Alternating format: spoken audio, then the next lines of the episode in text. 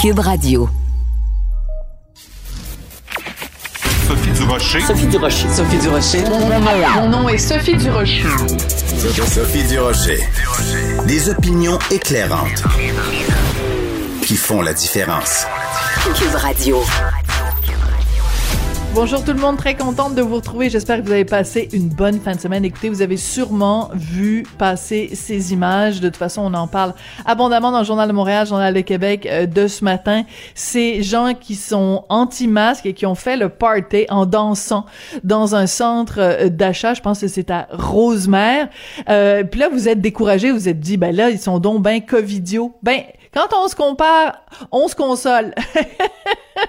Imaginez que à New York, dans Queens, il y a des gens qui sont allés, ils étaient 80, ils se sont fait arrêter par la police parce qu'ils étaient dans un club échangiste. Quand la police est arrivée, il y avait plusieurs couples, puis il y a des photos, hein, on voit, il y a des lits dans le club échangiste. Il y avait plusieurs couples qui étaient là en train de de ben, de s'échanger, de s'échanger des fluides corporels en pleine pandémie. Je trouve cette histoire-là tellement drôle. Un, un, un club de swingers à Queens euh, qui a reçu la visite de la police en pleine pandémie. Il y a vraiment des covidios qui pensent pas, euh, qui pensent juste à leur nombril ou devrais-je dire une autre partie de leur anatomie. Vraiment, quand j'ai vu ça, j'ai poussé un grand éclat de rire et un grand. Ben voyons donc. Sophie Durocher. Une femme distinguée qui distingue le vrai du faux. Vous écoutez Sophie Durocher. Tous les lundis, on commence la semaine en compagnie de Jean-Michel Dufaux. Jean-Michel, euh, chroniqueur et animateur. Bonjour, comment vas-tu, Jean-Michel? Ça va, ça va dans ce, ben, ce mois de novembre qui n'est pas toujours facile. Bon, ça va. Ça va, oh, ça, ça, ça, va bien aller, comme dirait l'autre. Écoute, Jean-Michel, euh, euh, je je suis pas quelqu'un qui regarde régulièrement les téléréalités. Ça me passe 20 pi 28 pieds au-dessus de la tête, mais de temps en temps, il y a des choses qui se passent qui nous rappellent que ces téléréalités-là existent. Et là, c'est toute une une, une pas une controverse, mais la, une partie de la province s'est exclamée parce qu'on a appris qu'il y a deux candidats de occupation double qui euh, ne savent pas, un, quelle est la capitale du Canada et deux, quelle est la capitale du Québec. Alors, c'est Andréane et Carl. C'est assez euh, décourageant de penser que des gens qui sont aussi jeunes ont si peu de connaissances du milieu dans lequel ils vivent. Exactement. Et là, je veux pas faire... Euh, tu sais, j'aime des fois les shows réalité, j'en regarde, j'en ai regardé. C'est pas du tout un jugement sur le format, qu'on peut aimer ou pas aimer. Ça reste du divertissement. Des genres d'études sociologiques. Parfois, tu sais, je veux dire, c'est pas du tout genre, je dirais, à boulet rouge sur le format. Par contre, c'est quand même hallucinant d'entendre des trucs de base de gens d'ici qui ne savent pas du tout quelle est la capitale ni de la province ni du pays. Et des fois, je me dis, c'est quand même fou qu'on mette ces gens en avant, qu'on valorise ces gens. C'est vraiment comme, tu sais, je ne sais pas comment expliquer ça. Des fois, j'ai vraiment l'impression qu'au Québec, la culture, la connaissance, les études supérieures, c'est pas valorisé. Je veux pas, je veux pas simplifier. Ben oui, tout à fait. Ça me, ça me fait, tu sais, on a vraiment un drôle de rapport avec les, avec les connaissances, avec les gens. On est, tu sais, on est, la culture. la culture, la culture. Et on se méfie des intellectuels, on se méfie des gens qui ont fait des études supérieures. Oh, les, les, les, élites, les buveux on a un drôle de rapport avec ça, mais en plus, je trouve qu'il y, a comme une valorisation de l'insignifiance. Euh, c'est bien dit. Qu'on met à l'avant, à l'avant-scène. Euh, et que ça, c'est pas important. Bien écrit, c'est pas important. Bien parler, c'est pas important. Savoir de quoi on parle, c'est pas important. Du moment qu'il y a un petit cœur qui bat, qu'il y a des émotions, c'est ça qui est important.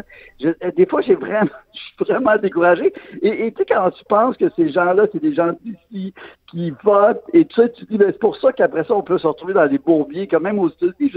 L'éducation est importante, les connaissances sont importantes. Tu sais, je, je, je, le dis souvent, tu sais, c'est un de mes arguments. Va dans la rue, demande aux gens quelles sont les trois branches du gouvernement, quelles sont les trois branches qui forment le gouvernement.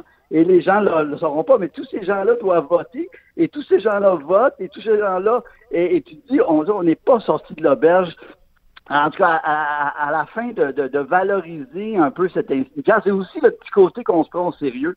Ça me fait halluciner. Si ça reste dans la surface avec l'humour, euh, ça passe un peu mieux. Mais moi, ça me fait rire. Là, quand, il, quand il parle du souper d'élimination, c'est de l'élimination, puis avec un ton très sérieux, là. Comme oui, oui. t'entends presque, t'entends presque que vous serez les premiers à débarquer à Omaha Beach face aux nazis. attention à votre bataillon. Oui, D-Day. Oui.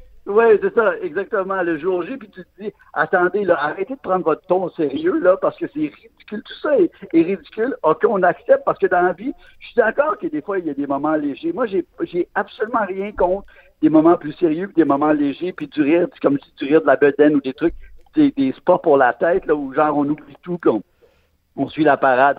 Mais enfin, c'est juste que ça m'a, ça m'a frappé encore. Et c'est pas la première fois hein, qu'ils font des tests non, de non. connaissances. Oui, alors c'est important de le rappeler parce que j'avais écrit euh, une petite chronique aussi dans le journal, puis je viens de la retrouver pendant que je te parle. Écoute, euh, c'était, ils avaient fait un quiz sur le Québec à Occupation Double. Il y avait trois couples de candidats qui devaient euh, montrer l'étendue de leur inculture, comme je disais. Donc, alors je te cite, ils étaient incapables de compléter les paroles de la manique de Georges Dard, incapables de dire combien d'habitants compte le Québec, incapables de reconnaître Yvon Deschamps, incapables de nommer le fleur de l'Isée. Et il y a un seul couple qui a été capable de compléter adéquatement la fameuse station de René Lévesque. Si j'ai bien compris, vous êtes en train de me dire à la prochaine fois. Et ce qui était particulier, c'est qu'il y avait euh, certains des candidats tu sais comment ça marche à occupation double, tu sais il se passe des affaires là, tu sais genre euh, un, tel French avec une telle etc etc. Et après t'as des des entrevues individuelles où ils commentent ce qui se passe. Puis là, une des, des filles qui devait commenter le fait qu'elle avait manqué de culture euh, générale euh, euh, dans le quiz, voici ce qu'elle avait à dire. J'ai aucune culture, c'est vraiment honteux mon affaire pour vrai. Ben oui, Lucie, là, j'embarque dans le même, dans le même bateau. J'ai aucune culture. non, mais c'est parce que, tu sais, tu peux, il, il, il, fut une époque au Québec où euh, parce qu'on était, on, vient de loin. Et il fut une époque au Québec où quand tu n'avais pas de culture, quand tu n'avais pas de connaissances, c'était un sujet de honte où tu te disais, ben oui, je connais pas grand chose, mais c'est quoi, je vais me retrousser les manches, je vais aller à l'école, je vais, je vais prendre mes souliers, je vais passer euh, 25 minutes, une heure dans la neige pour aller à l'école, pour améliorer mon sort, pour euh, remplacer mon foreman anglophone, parce que moi aussi, je veux me faire une place au Québec, puis je veux bâtir le Québec De demain. En gros, là, je résume, mais en gros, c'est ça. Alors qu'aujourd'hui, on a j'ai pas de culture, puis tu fais de Écoute, c'est décourageant. ouais, c'est décourageant, puis comme je dis, c'est, en plus, ces gens-là sont, sont valorisés, ces gens-là sont mis en avant-scène, ces gens-là, après, euh, deviennent des gens de pseudo-vedettes, ou en tout cas, il y, a, il y a vraiment une jeunesse qui les regarde, qui, et je me dis, on, on sait, des fois, on valorise vraiment les, mauvaises affaires. Là. C'est quand même un peu hallucinant quand on prend le petit pas en arrière là, à regarder tout ça. Je vais te poser une question, euh, Jean-Michel. Euh, on a le même âge, toi et moi. La question que je me pose, c'est est-ce qu'il faut pointer du doigt ces gens-là ou pointer du doigt le système d'éducation québécois, le système public, parce que c'est pas. Est-ce que c'est normal que, je sais pas, moi, j'essaie de penser. J'imagine qu'en Espagne, qu'il y a des gens qui qui sont passés à travers l'école, à travers l'équivalent du lycée, euh, et et qui se retrouvent et qui savent pas que que Madrid c'est la capitale de l'Espagne. Penses-tu que c'est ben, possible dans d'autres pays où c'est... Oui, c'est une bonne question. D'ailleurs, c'est une question que je me pose souvent. Ah, moi, des trucs, je pense. Euh, premièrement, je suis très content qu'on ait un système d'éducation publique. Je pense que c'est quelque chose de très important pour qu'au début de la, de la course de la vie, tout le monde ait les mêmes chances. Et, moi, j'ai, moi, je, je vais le dire quand même, j'ai un milieu favorisé, mais j'ai fait l'école publique au primaire et j'ai fait l'école publique au secondaire et au, au cégep, j'ai fait l'école privée. Mais au primaire et au secondaire, mais je viens d'un milieu privilégié, je dois le dire, où c'était une école publique qui n'était pas une polyvalente énorme. On était à peu près 600 étudiants au secondaire, donc 120 mm. par, euh, par niveau. Donc, c'était un environnement euh, très stimulant, etc. Moi, tu puis ça, ça vient vraiment de ma famille, de ma mère, mais il faut toujours se battre, je pense, pour une école publique de qualité, justement pour que les, immigrants, les enfants qui viennent de milieux défavorisés aient les mêmes chances. Parce que si au début de la, de la course de la vie, ces gens-là ces gens-là n'ont pas la même chance que les autres. Là, on est vraiment dans un système où euh, l'ascension sociale, où euh, les différences euh, économiques Oui, je comprends. vraiment. Donc, ça, Je comprends, mais qu'est-ce qu'on leur apprend? Qu'est-ce qu'on leur apprend, Jean-Michel? Comment se fait-il que que- quelqu'un peut sortir de l'école euh, euh, en, en ne sachant pas ces choses-là? Puis dans la fameuse chronique dont je te parlais euh, tout à l'heure, écoute, je, je, je, j'ai fait toute une liste de la façon dont les gens s'expriment. Tu te dis, mais c'est pas vrai qu'ils sont allés à l'école en français. Je me suis senti comme un shark right away, genre, obviously, comme sorry, je fais ça rough, I'm sorry man. J'aurais bondé pour vrai, j'ai fité right in, fair enough. Il était la glue dans la maison, j'ai senti une vibe, je me suis skippé. Le gars que je soupais avec, j'étais un peu malaisé. For sure, je vais deal with it. Tu vas être depressed, ça spark un intérêt. Je, je ferai pas au complet parce que ça prendrait une demi-heure. Mais amusez-vous full, genre, c'est pas un done deal. Euh, Ouais, et là, tu n'exagères même pas, là. Il y a tellement. Non! Je sais, c'est, ça. Je sais. Je sais que c'est ça. C'est une bonne question. C'est-à-dire que, regarde, moi, j'ai un énorme respect pour les professeurs qui travaillent dans des conditions difficiles, des classes trop souvent, trop nombreuses, et la plupart font une très bonne job, mais c'est vrai, est-ce qu'il devrait avoir un genre de test à un moment donné euh, uniformisé par rapport aux connaissances de base, comme on fait parfois passer pour, pour les néo-canadiens ou néo-québécois, je ne sais pas là, comme le, le plan, mais pour tout le monde.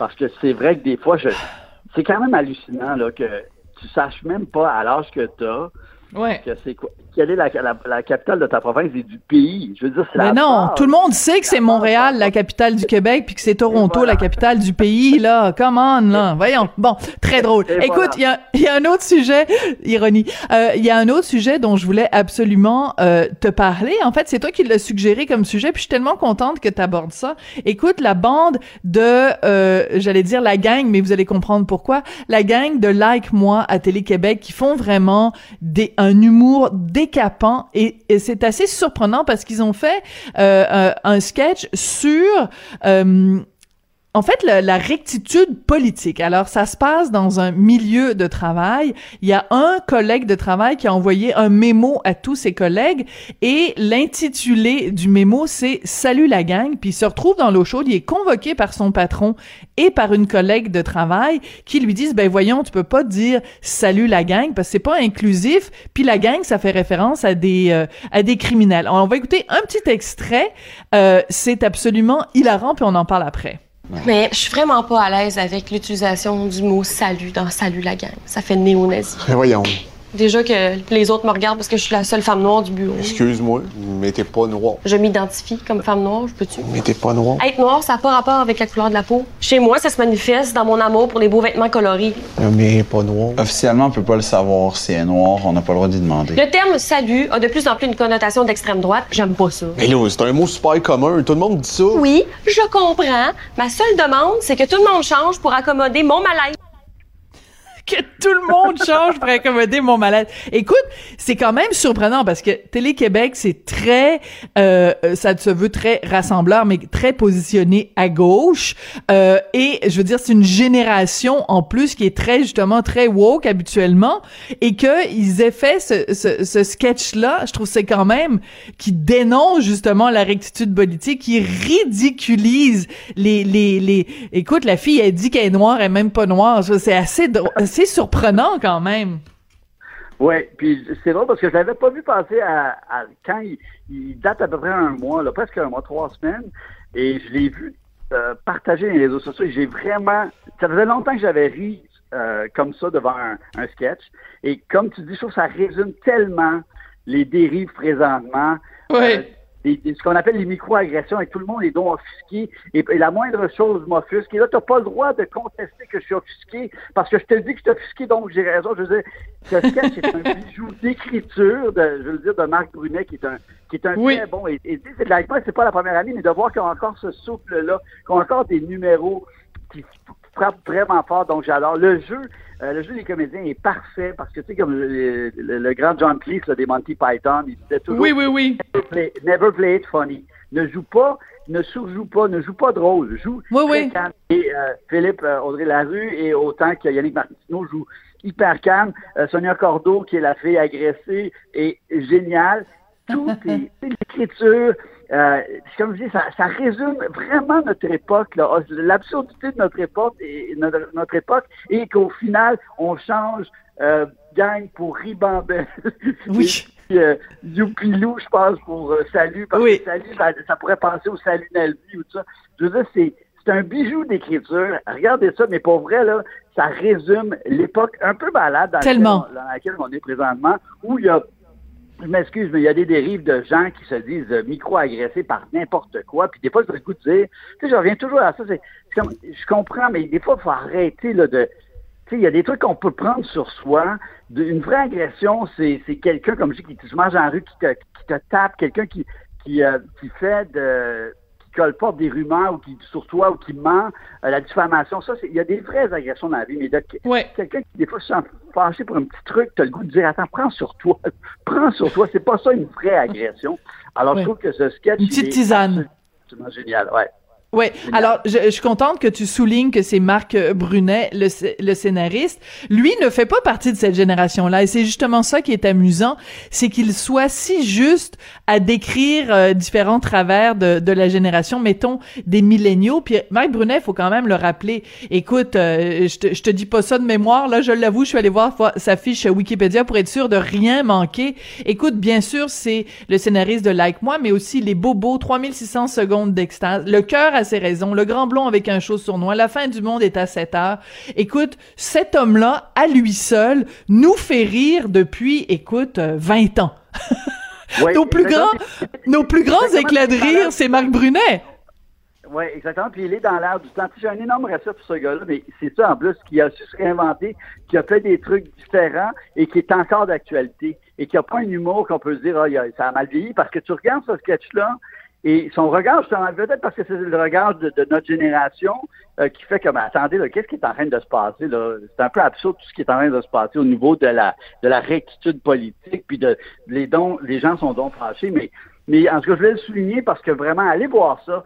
C'est vraiment, vraiment très drôle et très intelligent. Et je trouve que c'est ce que j'aime dans l'humour, quand il y a une genre, de- il y a un regard sur la société actuelle, il y a l'absurdité, euh, il y a une genre de critique aussi de notre société, des dérives. Alors, je trouve que c'était c'était vraiment un truc qui, ça faisait longtemps que ça m'a fait rire comme ça. Et allez voir ça parce que je trouve que ça, ouais, en cinq minutes, ça résume notre drôle d'époque, là, où, où tout le monde. Totalement. euh, je veux dire, euh, par, par moment, c'est un peu exagéré, là. Mais euh, euh, donc, euh, ben, je suis très contente, puis ta formule est très bonne. Tu sais, des gens qui disent « je te dis, je te dis que je suis offusqué, donc j'ai raison ». Ben c'est, on, on en arrive à ce genre de raisonnement-là. Mais tu sais, qu'est-ce que tu veux? Comment veux-tu argumenter avec quelqu'un qui te dit euh, je, je je, je ne veux pas débattre avec toi? Parce qu'à partir du moment où je te dis que je suis offensé, tu, tu ne peux que t'excuser et m'écouter. On peut même pas débattre de est-ce que j'ai le raison d'être offusqué, est-ce que j'ai le droit? Et en plus, je te dirais, il y a certains médias qui embarquent là-dedans. À partir du moment où quelqu'un dit, euh, je, je fais juste référence, par exemple, euh, Adib Al-Khalidé, euh, pas hier soir, mais il y a une semaine, à tout le monde en parle, qui parlait du mot euh, qui commence par un N, et il disait, ben à partir du moment où quelqu'un te dit qu'il était offensé, t'as plus le droit de le dire. So, il faisait complètement abstraction du fait qu'il y a personne qui se lève le matin au Québec en disant je revendique le droit de dire le mot nègre. C'est pas vrai. Ça n'existe pas cette réalité-là.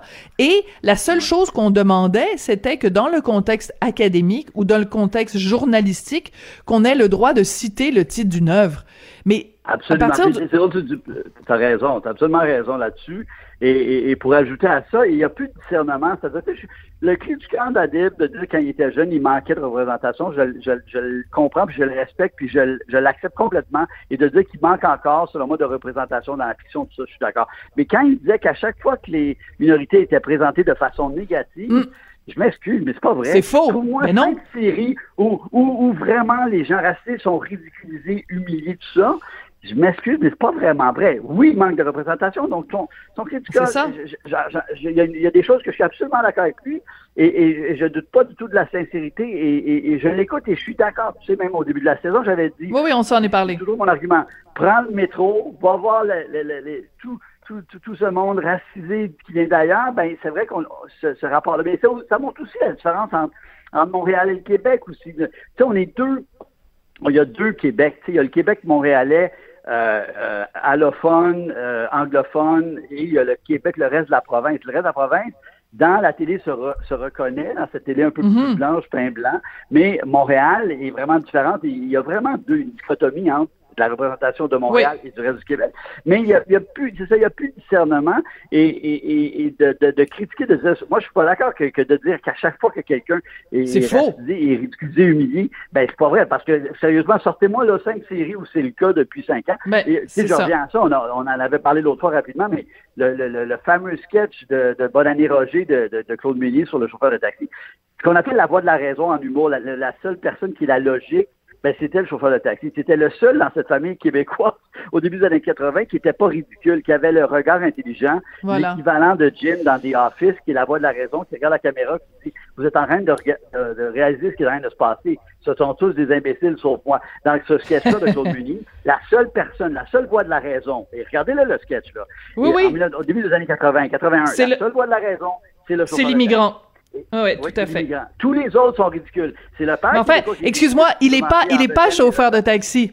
Il est pas chauffeur de taxi, c'est quand il, c'est ça. Voilà, exactement. Non, non, mais écoute, c'est très drôle. Puis aussi dans la petite vie. Et, et, et ça, euh, comment s'appelle-t-il? Euh, Danny Turcotte l'a dit à Dib Al-Khalidé. Dans La Petite Vie, on rit de oui. tout le monde on rit pas juste du personnage africain joué par Norman Brathwaite, on rit des Québécois, on rit des gays, on rit de, euh, de tout le monde est ridicule. C'est, c'est, ils, ils dorment, ils dorment debout. Ils dorment debout puis ils sont obsédés par leur vidange. On va se quitter là-dessus, Jean-Michel. Malheureusement, c'est tout le temps qu'on a parce que. Parce que la, ouais, tu te dis, la première, le premier peuple qui est ridiculisé ou dont on rit, c'est le, Québec, c'est le Québec, c'est le Québec. Voilà.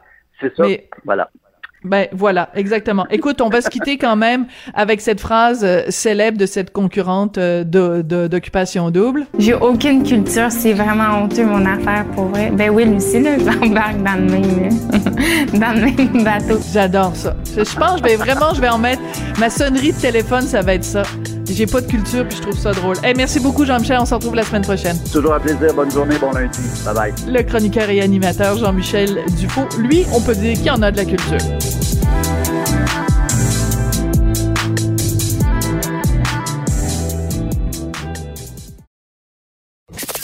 Avertissement.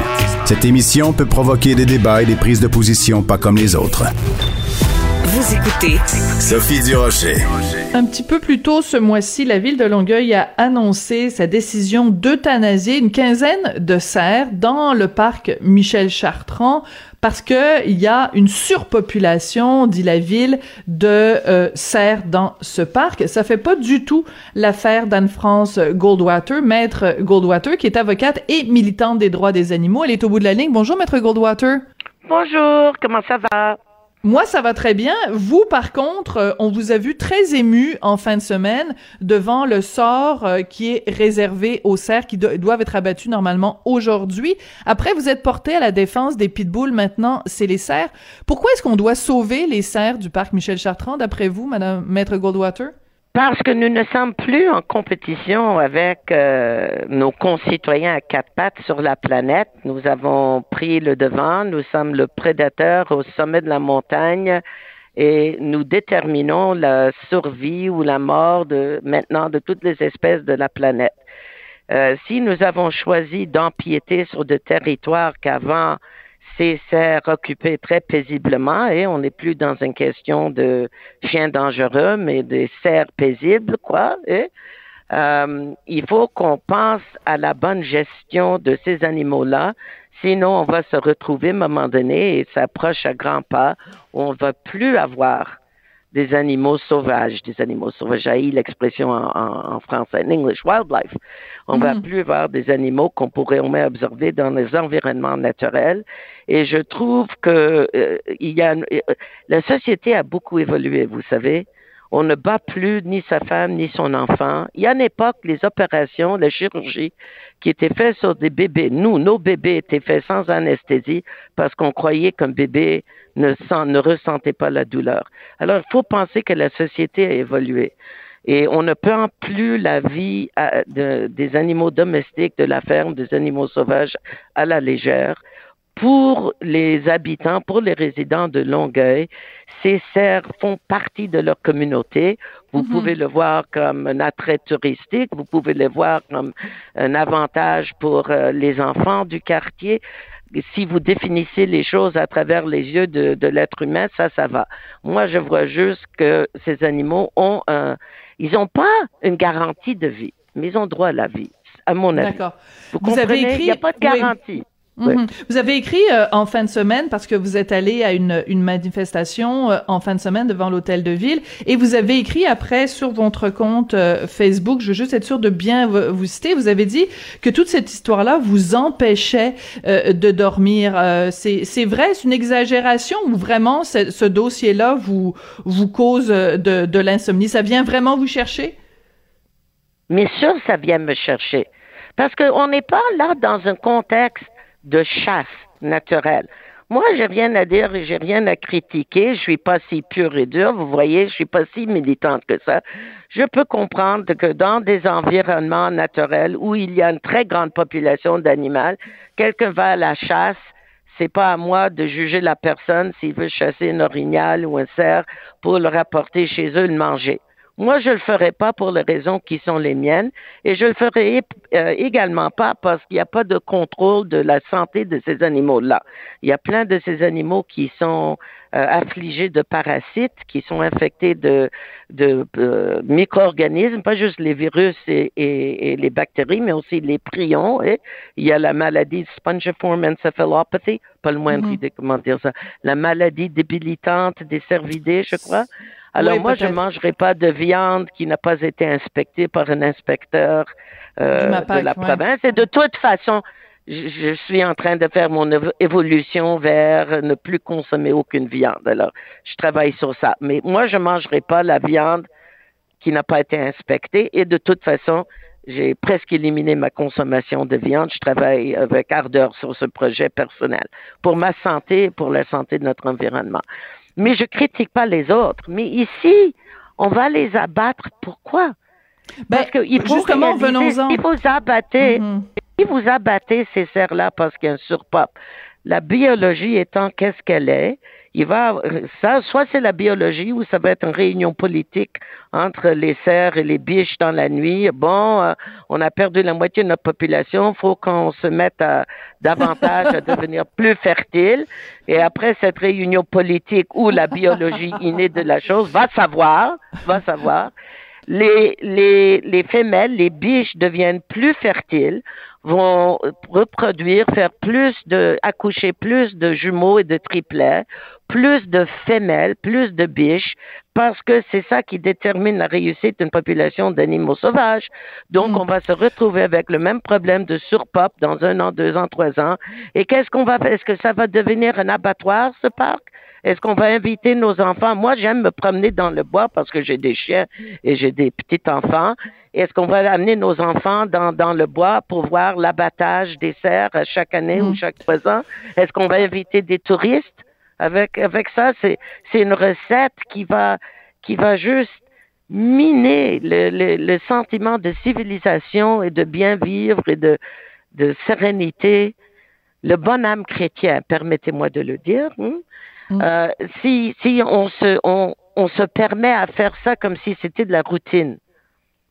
Euh, Moi, je comprends le, le, le danger qu'il pourrait y avoir si on en fait une habitude, mais dans ce cas-ci, euh, les gens de la ville et la mairesse disent bon, c'est un problème de surpopulation qui est pas anodin parce que ça menace l'avenir écologique du parc. En plus, bon, ça c'est un argument je trouve qui est moins fort, mais quand même, euh, il y a des risques d'accidents routiers autour du parc et la possibilité de la transmission aussi de la maladie de Lyme. Donc, euh, est-ce qu'on se retrouve pas dans un cas où euh, il faut euh, mettre dans un dans, la balance, puisque vous êtes avocate, vous êtes habitué, hein, on doit la balance de la justice doit s'équilibrer. D'un côté, il y a les droits des animaux, et de l'autre côté, il y a aussi tous les dommages que ça peut euh, causer. Est-ce qu'est-ce que vous répondez à ces arguments-là, maître Goldwater? Premièrement, je suis 100% en accord avec eux. Alors, quand ils m'ont parlé de ces problèmes, j'ai dit, OK, et bonne avocate que je suis, je suis Mhm. allée faire des recherches scientifiques parce que c'est ma, ça c'est la, la, la fondation de mon, de mon éducation, c'est la science, et, et j'ai découvert ceci. Premièrement, s'ils ont peur que ces cerfs et, et biches sont des pas, sont pas des, ils sont pas porteurs de maladies, ils tombent pas malades.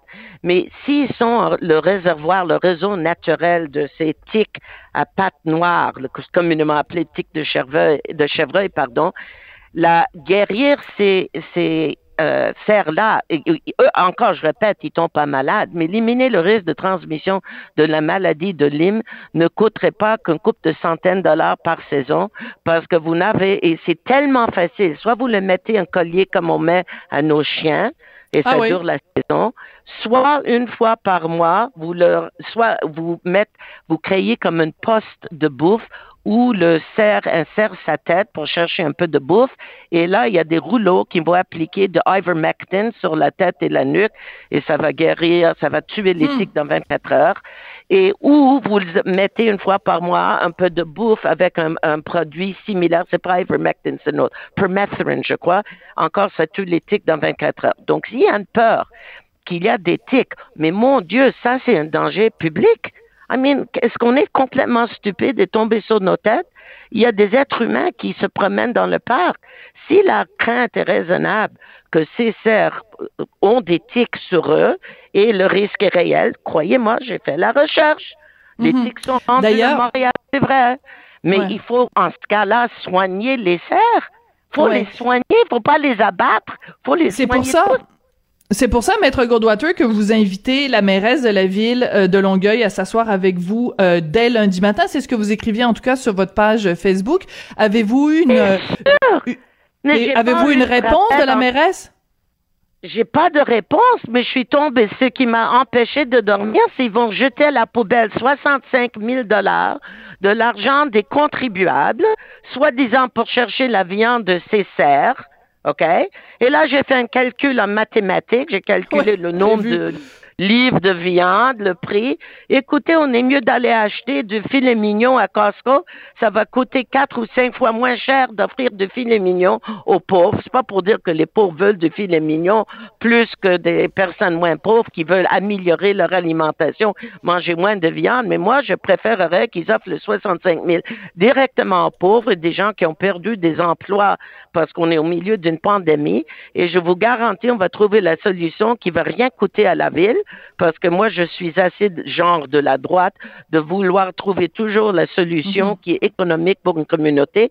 Pour un coût de 100 ou 200 dollars par année, par biche, on peut offrir de la contraception à ces biches-là, un produit tout à fait non nocif. Ah, pardon, c'est même moins que ça parce que cette contraception-là dure 3, 4, 5 ans. Et là, on va régler, on va avoir une bonne gestion animalière. On va plus avoir trop de bébés, trop de fonds, fonds, fonds, Mhm. en français. Des fonds, Et puis, oui. ça va être pas coût- ça va pas être pas coûteux. Et puis, on va pas enseigner à nos enfants que nous avons le droit, avec la surpopulation d'êtres humains qu'il y a sur la, la planète, qu'on a juste le droit d'exterminer toutes les autres espèces. C'est ça que, et, la population peut pas le supporter. On n'est plus capable de supporter ceux qui avant étaient juste dans un film pour enfants. Et Bambi, le Oui, ben non. Je m'en allais là. film. Oui, c'est ça. Mais, Mais vous y a- savez, moi, j'ai perdu, j'ai perdu maman jeune. Donc, la première fois que j'ai vu ce film, traitez pas ce film comme banal pour moi. J'ai pleuré toutes les larmes dans mon cœur pendant tout Bien le film. sûr. J'étais pas Mais c'est très capable triste. de penser parce que le chasseur a tué Bambi. Mais est-ce est-ce que justement les gens pourraient pas vous dire, Maître Goldwater, euh, que vous êtes euh, trop sensible? Parce que c'est un c'est un reproche qu'on vous a fait. Je fais l'avocat du diable. Hein. Je euh, c'est un reproche aussi qu'on vous a fait quand vous défendiez euh, euh, les, les pitbulls de dire que euh, vous aviez plus de compréhension, plus de compassion pour les animaux que pour les êtres humains. Est-ce que c'est pas un peu le cas ici aussi dans le dossier euh, des cerfs de Longueuil? Mais non, bien entendu que non. Et, et, et c'est pas la résistance à, à ma perception, à ma philosophie ne vient pas de là. J'ai bien compris, les gens aimaient pas la cause de ce pitbull qui était jugé dangereux, mais sachez que j'ai plaidé la cause de 33 minous de Saint-Eustache que Mme Nathalie Doucette avait sauvé des chats errants et elle prenait soin d'eux à un coût personnel, pas un coût à la ville, un coût personnel de 600 dollars par mois. Et euh, euh, la ville a obtenu une ordonnance de tuer tous ces chats-là et la Cour d'appel, je l'ai représenté sans frais. La Cour d'appel a rejeté ma, ma demande de revers de la main. Là, oui, j'ai pleuré toutes les larmes de mon cœur. Oui, c'est sûr, avec le chien, c'est différent, mais le, le bon résultat de la cause du chien dangereux, c'est la Cour d'appel à moins ou accepté mon argument. Pour qu'un chien soit considéré dangereux, faut qu'il soit évalué. faut donner la chance au propriétaire de défendre son animal et prouver que son animal aussi n'est pas dangereux. Ça, c'était au moins une, une réussite mitigée. Ils n'ont pas voulu sauver ce chien trop dangereux, mais ils ont établi un principe qui m'aide dans toutes mes causes de défense de chiens. Mais là, le cerf, tout comme le chat, ne dérange personne. J'ai jamais entendu un cerf mordre un être humain. Ils sont végétariens à 100%, sont pas dangereux, sont pas dangereux et l'instinct le plus profond chez l'avocat, qui bat dans le cœur de tout avocat, on est entraîné pour ça, c'est notre dressage. Mhm. C'est de drôle. défendre, c'est de défendre la personne ou l'animal ou la, tout être qui est démuni, qui est dévalorisé, qui qui n'est pas défendu. Vous vous rappellerez Ben, que défendre l'injustice, en fait. Oui. mais c'est ça la justice. La justice, les Mhm. riches et les forts, les personnes fortes et riches qui ont du statut social n'ont pas besoin de justice. Moi, j'ai Ouais. pas besoin de justice. J'ai un problème, j'achète la solution au magasin. Mais ce sont toujours les personnes avec moins de pouvoir social qui n'ont Oui, pas surtout qu'on sait, surtout qu'on sait, Maître Goldwater, vous nous l'avez dit la dernière fois, la dernière fois que je vous ai interviewé, vous m'avez dit combien vous chargiez de l'heure. C'est pas loin de 800 dollars de l'heure. Donc, je pense que vous avez pas de problème, en effet, Mais- financier. Mais, mais c'est exactement ça qui me tue. Oui. C'est ça qui me tue. Comme j'ai toujours admiré, par exemple, le premier regretté premier ministre d'Angleterre, Margaret Thatcher, dans le Mhm. temps. Mais en vieillissant, ce que j'ai trouvé cruel, c'est que il y a, je l'ai admiré parce que je l'ai vu une femme comme moi, forte et dure et ambitieuse et tout. Mais à force de vivre, vous réalisez, c'est pas tout le monde qui peut réussir comme Maggie Thatcher a réussi, comme moi j'ai réussi dans la vie. Est-ce que j'ai le droit de devenir cruel et traiter mes con- les autres citoyens comme Mhm. moins méritants de la dignité, la justice et la représentation parce qu'ils n'ont pas de moyens? Ça, j'ai résolu dans mon cabinet parce que j'engage des, des jeunes avocats à très bas tarifs et je mets mon nez dans tous ces dossiers-là pour donner un peu de mon expérience. et Ben, pour l'accessibilité. Oui, pour l'accessibilité à la justice, c'est Mais extrêmement va- important. oui, mais qui, mais c'est ça, mais qui va parler pour tous ces animaux? Qui Hmm. va parler pour les 33 chats de Madame Ducette, le chien de Montréal-Nord, les cerfs de Longueuil, qui soient des bons concitoyens à quatre pattes ou des moins bons citoyens à quatre pattes? Ils ont quand même, ils ont également des droits. Écoutez, dans mes dossiers de divorce, la garde de Minou et Pitou devient un sujet très chaud entre des, des Ah, parents, bien oui. entendu, qui a des enfants. Même sans, il n'y a pas, j'ai fait un divorce récemment d'un jeune couple qui n'était pas rendu à avoir des enfants, mais ils avaient un jeune chien. Et les deux ont, ont, ont, ont pleuré des chaudes larmes pour Hmm. comment résoudre la garde de l'animal. C'est pas une farce. C'est aussi la souffrance humaine. Et c'est aussi Hmm. la reconnaissance du devoir moral de l'être humain de mieux veiller à son environnement. Vous savez, Alors, après- euh, ce n'est plus, après les- ce n'est plus la, oui. Oui, Ce non, n'est j'allais plus dire, la science-fiction. Ce n'est plus la science-fiction, le, le- le danger qu'on va laisser ce- cette- ce- notre planète comme un dessert sans verdure, sans animal. Là, c'est un Mm. danger réel et imminent. Alors, ma- Maître Goldwater, euh, comment ça se passe, votre végétarisme? Parce que là, avec euh, toutes les défenses de, de pitbull, de minou, de cerf, euh, donc il faut vraiment que vous, vous deveniez 100% euh, végétarienne, là, parce que vous pouvez plus manger du poulet puis des, des, des crevettes après le vibrant plaidoyer que vous avez fait pour les animaux, là, que vous nous faites euh, Ah, ce matin. touchez-moi pas les crevettes. Touchez-moi pas Non. les crevettes. crevettes et homards. Ils sont trop moches pour être... ce sont pas des mammifères. J'essaie de raisonner avec ma fille. Mais euh, j'ai fait de l'anémie. J'ai- que- Ça, c'est, j'ai, j'ai Oui. une casse-tête constante avec mon docteur et c'est une plus longue histoire. Parce que quand on mange pas de la viande, bien sûr, euh, on perd du fer dans notre sang. J'ai dû prendre des, des suppléments, des vitamines, des ci et ça. Et même récemment, j'ai recommencé pendant deux, trois semaines à manger un peu de viande pour essayer de restaurer mon sang. Mais c'est pas, je sais, c'est mon erreur. Il faut, on peut bien me critiquer parce que euh, il- pour prendre la position que je prends, bien sûr, il faut que je me rende vraiment végétalienne, like really 100%. Ben mais oui. c'est, mais Appelez Georges Larac, puis demandez à Georges des conseils parce que c'est pas normal. Vous pouvez très bien être végétarienne et même végétalienne et ne pas ne pas manquer de fer. Donc euh, vous appelez Georges, il va Non, vous non, conseiller sais, des je- bons. et je vais le faire. Non, non, sérieux, faut pas rire, je vais le faire parce que oui, il y a, ça prend un ajustement d'alimentation, mais on mérite tous de faire cet effort-là parce qu'il y a question aussi de, de encore de survie de la planète. C'est pas juste pour faire plaisir la prochaine vache que vous allez rencontrer. C'est juste, ce n'est pas soutenable, Mm. soutenable, notre, soutenable, pardon, notre façon de consommer et par Ouais. rapport à notre santé, euh, éliminer la viande a aidé mon cholestérol à revenu normal. Ah ben Donc, voilà, Maître Goldwater, on va se quitter là-dessus. Oui, oui, bon. non, tout à fait. Puis il y en a une nutritionniste qui est formidable. J'avais fait un documentaire sur le végétarisme et je l'avais interviewée. Elle s'appelle Anne-Marie Roy, elle est nutritionniste. Alors vous devriez l'appeler. Maître Goldwater, c'est toujours amusant, toujours euh, une bonne discussion franche euh, et animée quand on quand on se parle à la radio. Merci beaucoup d'être venu nous parler ce Merci. matin. Puis bonne chance, bonne chance avec les serres de Longueuil. À Maître Anne-France Goldwater, donc qui est avocate militante pour les droits des animaux et qui se porte à la défense de Bambi aujourd'hui.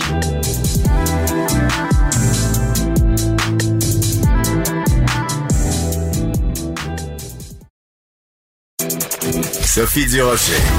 Entendez les dessous de sa dernière chronique. Cube Radio.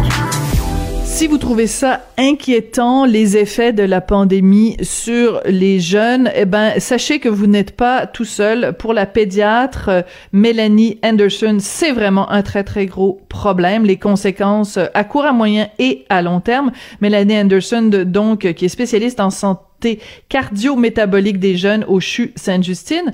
Euh, Madame Anderson, bonjour. Bonjour. Pourquoi il faut s'inquiéter des effets de la pandémie sur les jeunes? Je pense que le temps d'écran augmente beaucoup pendant la pandémie, non seulement parce que les jeunes sont portés à, devoir faire leurs cours euh, et leur enseignement scolaire sur les écrans, mais aussi parce que ils ont euh, été privés de leurs autres activités habituelles. Leurs parents sont en télétravail à la maison, donc ne peuvent pas euh, assurer euh, de prévoir des activités variées. Et donc, le temps d'écran augmente. Et la problématique associée à ça, c'est que le temps d'écran se montre très délétère. Et les, les- les- la science vraiment démontre que le temps d'écran est délétère au niveau du risque d'obésité, au niveau des troubles du sommeil, au niveau des troubles psychoaffectifs, troubles langagiers euh, et la santé cardio-métabolique, donc le risque de diabète type 2, les problèmes de cholestérol. Donc, les, les problématiques associées à un temps d'écran augmenté sont nombreuses.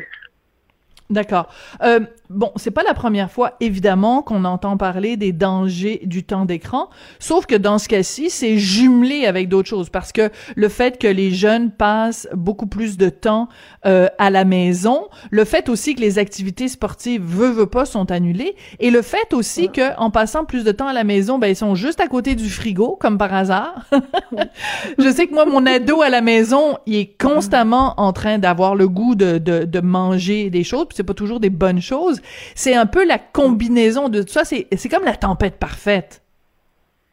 Mais oui, vous avez tout à fait raison. Puis ça a été, on a été capable de démontrer dans notre équipe que justement le temps d'écran augmente euh, les apports euh, euh, en alimentaires et souvent le choix fait est un choix délétère. Donc des aliments plus riches en plus denses en calories mais moins riches en nutrition.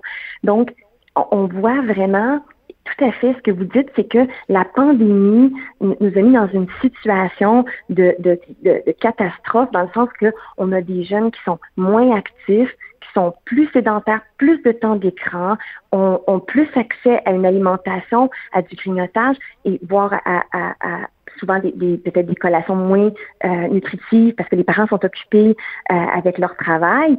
Et donc, euh, ça devient comme un- une espèce de cercle vicieux qui, est difficile, qui est un bon défi pour tout le monde à briser.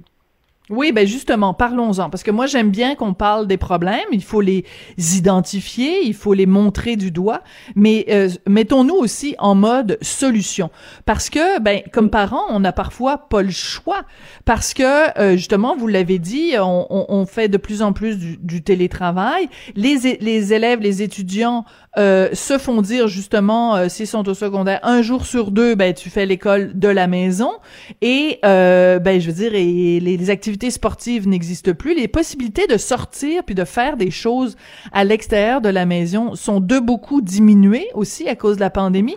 Alors on fait quoi pour les faire bouger nos ados? La question est vraiment bonne. Je pense qu'il faut user de créativité. Alors, euh, moi, je parle beaucoup avec mes patients de dire, bon, ben, oui, là, on n'a pas nos activités structurées, c'est vrai, mais on peut quand même sortir dehors, même si on commence à avoir un temps un peu plus frais. Il faut se dire qu'on habite au Canada et que on va avoir six mois de temps froid, et donc il faut apprendre à apprécier un peu à vivre avec.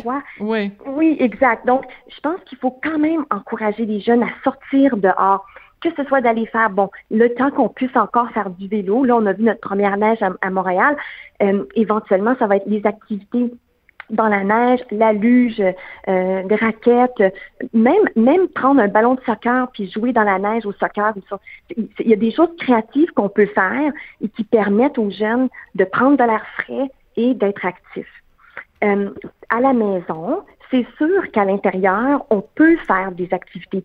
Pas tout le monde, évidemment, a de l'équipement, mais on n'est pas obligé de faire d'équipement. Et une des, choses que je pourrais encourager par l'utilisation des écrans, c'est la création de, de, de workout ou de, de sessions d'entraînement sans hmm. équipement qu'on trouve vraiment de façon prolifique sur l'Internet. Et euh, ça, ça peut quand même aider parce que il y a euh, il y a de ces activités-là qui sont accessibles pour tous parce qu'on ne nécessite pas d'équipement et qui, qui augmente le niveau d'activité physique, hmm. et surtout le niveau d'activité physique modéré à vigoureux, qui est celui qu'on veut favoriser. Oui, puis on euh, peut le faire en famille aussi. Tu sais, ça peut être euh, papa, maman et les jeunes. Bon, ben là, au lieu de s'affaler devant la télé pour regarder euh, une émission, ben on se met tous, bon, c'est devant un écran, on est d'accord, mais quand même. Puis on, on écoute José Lavigard, puis on s'entraîne avec José Lavigard. Exact. Et puis, je, je vous dirais qu'il y a certaines communautés, certaines euh, villes qui ont généré des, des, euh, des, liens avec des compagnies ou des organismes qui font de l'entraînement et ah qui offrent gratuitement, oui, gratuitement des sessions de, de cardio fit pour la famille, des trucs comme ça. Hmm. Donc, il y a vraiment l'opportunité d'aller exploiter euh, certaines opportunités, mais il faut être créatif, il faut chercher. C'est pas aussi facile qu'auparavant, quand on pouvait s'inscrire au centre communautaire pour aller faire une activité. Mhm. Puis il y a certaines euh, certaines infrastructures qui sont ouvertes, évidemment avec des restrictions. Par exemple, certains centres vont permettre euh, le, de, de de réserver des terrains, par exemple, de soccer pour la famille, pour aller euh, jouer dans notre bulle familiale. Bon, c'est pas la même chose, évidemment, que de jouer au soccer dans son équipe de soccer, mais ça permet quand même une activité agréable en famille mm-hmm. euh, qu'on peut aller faire. Euh, donc, je pense qu'il faut pas se décourager, il faut juste être très créatif et il faut essayer de trouver des, des, des des options qui sont qui plaisent à, aux jeunes. Par exemple, l'idée d'aller euh, euh, réserver un petit terrain de, soccer dans un, centre communautaire local pour jouer avec son, son jeune, c'est plus populaire pour un jeune garçon de 13 ans, supposons, que de faire un, un just dance avec avec lui. Oui, oui, non, je comprends. Puis, oui, puis il faut s'adapter. Qui va intéresser le jeune, hmm. exactement. Euh, mais oui, puis je regardais qu'il faut Mm-hmm. Je regardais ce matin euh, euh, mon collègue Louis-Philippe Messier dans le Journal de Montréal, le Journal de Québec, il faisait euh, des suggestions parce qu'en fin de semaine, il s'est dit ben là, c'est pas vrai que je vais rester encabané et il a fait toute une liste d'événements de, de, de, de, choses qu'on pouvait faire d'activités. Et il y en a deux qui m'ont frappé. Il y a beaucoup de, de villes où les piscines intérieures sont encore ouvertes alors, parce qu'on n'arrête pas de dire les gyms sont fermés, les gyms sont fermés, mais il y a beaucoup de municipalités où euh, les piscines publiques sont ouvertes à l'intérieur et euh, les gyms sont fermés, mais les centres d'escalade sont ouverts. Et ça, c'est une activité extraordinaire pour les jeunes faire de l'escalade. Là, on se démène beaucoup en faisant de l'escalade. Exact, absolument. Puis c'est des activités qui vont les attirer. Parce que c'est ça qu'il faut, c'est trouver le plaisir, c'est l'aspect ludique de l'activité physique qui est importante pour le jeune, pour qu'il embarque et puis qu'il veuille persister. Oui. Euh, Madame Anderson, euh, donc, vous nous avez dit, dès le début, vous avez même utilisé le mot euh, catastrophe.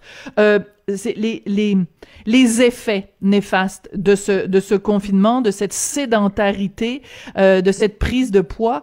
Euh, vous envoyez les effets quoi? Court, moyen, long terme? Est-ce qu'on est en train de se préparer à ce que la génération 2020 soit une génération obèse avec des problèmes de diabète? Est-ce que c'est vraiment inquiétant à ce point-là?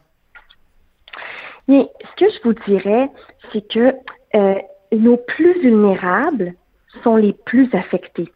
Et donc, les jeunes, par exemple, qui avaient déjà une problématique de surpoids, vont être encore plus vulnérabilisés. Les jeunes qui viennent de milieux défavorisés mm-hmm. vont être encore plus euh, ciblés parce que c'est certain que si on habite euh, dans un quartier chouette où il y a un parc, on peut laisser notre jeune aller jouer au parc. Si on habite dans un, un un environnement qui est pas très sécuritaire, euh, qui a pas de parc facilement accessible, c'est difficile pour le parent de laisser son jeune aller jouer dehors et, justement être actif. Donc, hmm. euh, il y, a, y, a, vraiment cette notion. On n'est pas tous égaux devant la pandémie. exact, on n'est pas tous égaux et on l'était pas auparavant, mais la pandémie a comme mis en lumière ou empiré ces, ces, hmm. ces, ces, euh, ces inégalités. et puis, ce qu'on sait, c'est que avec les, les, les, saines habitudes de vie euh, qui sont apprimées, mais qui ne sont pas maintenant mises en, pratique chez les jeunes. Il y a une étude américaine qui a euh, estimé que si on change rien, 57% des enfants d'aujourd'hui vont être obèses à 35 ans. Et ça, c'est trois fois plus que la moyenne d'obésité chez les adultes de 35 ans actuels. Donc, on, a vraiment intérêt à, s'investir, à, réfléchir à des stratégies. Puis les stratégies sont de plusieurs hmm. ordres. C'est pas juste familial. Hein. Il y a familial, il y a le niveau scolaire, il y a le niveau euh, planification urbaine. Donc, il y a vraiment à tous les niveaux où on peut intervenir pour améliorer les habitudes de vie des jeunes, les rendre plus actifs, euh, diminuer le temps d'écran, favoriser une saine alimentation, le sommeil. Hein, on n'a pas beaucoup parlé ensemble, mais le sommeil a été beaucoup perturbé chez les jeunes. Mm-hmm. qui, j'ai beaucoup de patients qui, euh, pendant le confinement du printemps, se couchaient à 3 heures du matin, se levaient ah, oui. à 1 heure de l'après-midi. Donc, tout ce décalage de sommeil qui crée mm. toute une autre problématique au niveau de la santé cardiométabolique. Donc, vraiment, euh, on a, vraiment intérêt à essayer de trouver une routine pour nos jeunes, favoriser l'activité physique, mais trouver des solutions à tous les niveaux. Et ce, même au-delà de la pandémie. Quand la pandémie sera derrière nous, on a intérêt à continuer à trouver ces solutions-là. Oui. Euh, Est-ce qu'il n'y a pas aussi un côté euh, psychologique, c'est-à-dire qu'on a beau euh, de, faire des activités, faire tout ça, il reste que la période qu'on vit en ce moment, Madame Anderson, c'est déprimant. C'est déprimant pour les, les adultes, c'est déprimant pour les, les jeunes adultes, et c'est déprimant pour les, les, les, les ados, c'est déprimant pour les, les petits de se promener dans une ville où tout le monde est masqué, où les où on peut pas voir les grands-parents, on peut pas voir nos amis, peut pas. C'est un poids qui c'est lourd à porter. Comment on fait pour euh, alléger ça pour les jeunes? Vous avez raison, c'est un poids majeur et les jeunes sont très affectés et on le voit de par les, les, les, demandes en consultation au niveau des symptômes dépressifs, troubles de l'alimentation, euh, euh, toxicomanie. Donc, je pense qu'on on voit vraiment cet impact-là. Et c'est certain que on peut pas euh, euh, tout éliminer les contraintes. On a besoin de nos contraintes imposées par la santé publique afin de sauver des vies et d'éviter que la pandémie prenne le dessus de notre système de santé puis qu'on puisse pas offrir les mm-hmm. soins aux patients malades. Donc ça c'est clair que je je remets pas du tout en question euh, ces principes-là, mais je pense qu'on peut on peut justement, en contrant le temps d'écran excédentaire, mm. euh, faire une différence parce que c'est démontré que les, les, les, jeunes qui, euh, qui ont un temps d'écran augmenté à la petite enfance sont plus euh, susceptibles d'avoir de, la détresse émotionnelle, des symptômes dépressifs. Donc, je pense que justement, en, en essayant d'être créatif et en trouvant toutes les options euh, qu'on a énumérées tout à l'heure pour essayer de contrer la sédentarité, on va aider justement au, sur le plan affectif aussi. D'accord. Ben merci beaucoup. Ça a été très intéressant, Mélanie Anderson, donc euh, pédiatre spécialiste en santé cardio-métabolique des jeunes au CHU Sainte-Justine. Merci beaucoup pour vos précieux conseils. Ça m'a fait grand plaisir. Je vous remercie beaucoup. Merci. C'est comme ça que se termine l'émission Sophie Durocher. Ben oui, les émissions, ça y porte notre nom maintenant. C'est plus, on n'est pas obligé d'accord, c'est juste Sophie Durocher. Fait que ça fait bizarre de le présenter comme ça. Mais c'est tout pour aujourd'hui. Je veux remercier Sébastien Laperrière à la mise en nom, Hugo Veilleux à la recherche et on se retrouve demain. Merci beaucoup.